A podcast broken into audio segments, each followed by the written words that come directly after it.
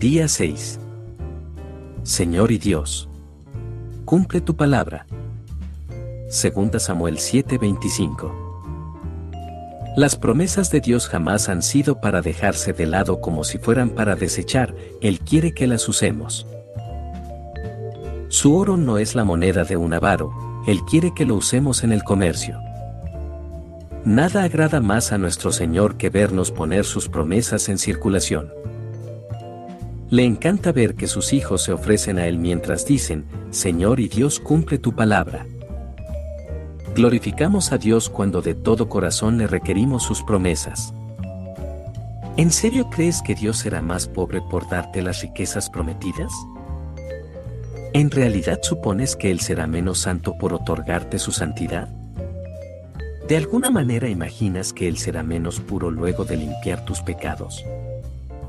El Señor dice, vengan, pongamos las cosas en claro, ¿son sus pecados como escarlata?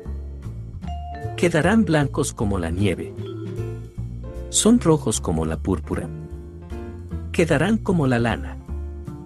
Isaías 1, 18 la verdadera fe se aferra a la promesa divina de perdón sin demoras y no dice, es una hermosa promesa, me pregunto si será verdad.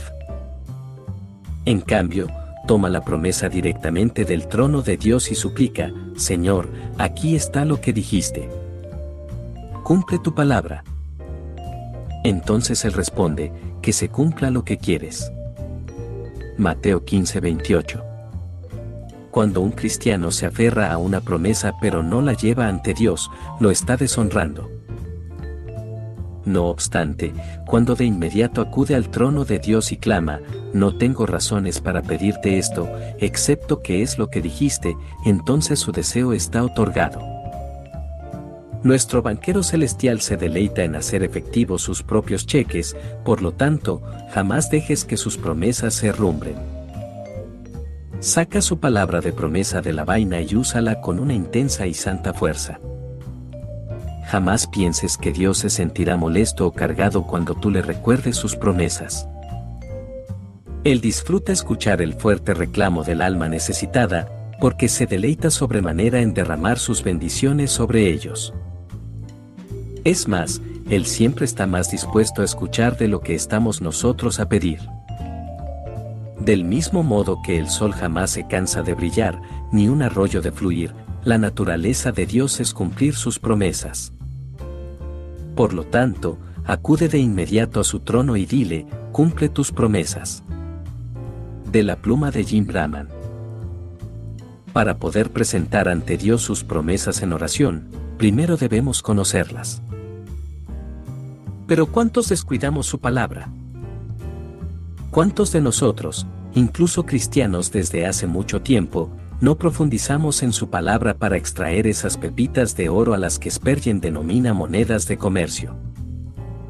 Ahondar más profundo requiere un fuerte compromiso y una constante disciplina, y como todo lo demás en nuestra vida espiritual, no será sencillo. Sin embargo, pagará dividendos eternos de gran valor.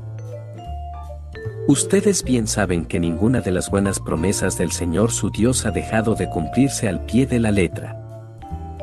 Todas se han hecho realidad, pues Él no ha faltado a ninguna de ellas.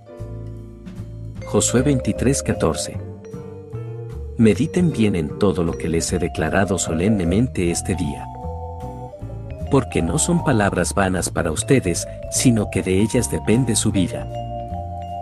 Deuteronomio 32, 46-47. Padre, perdóname por descuidar tu palabra. Como tu palabra es mi vida, por favor, agudiza hoy mi deseo por ella. Abres la mano y sacias con tus favores a todo ser viviente. Salmo 145, 10.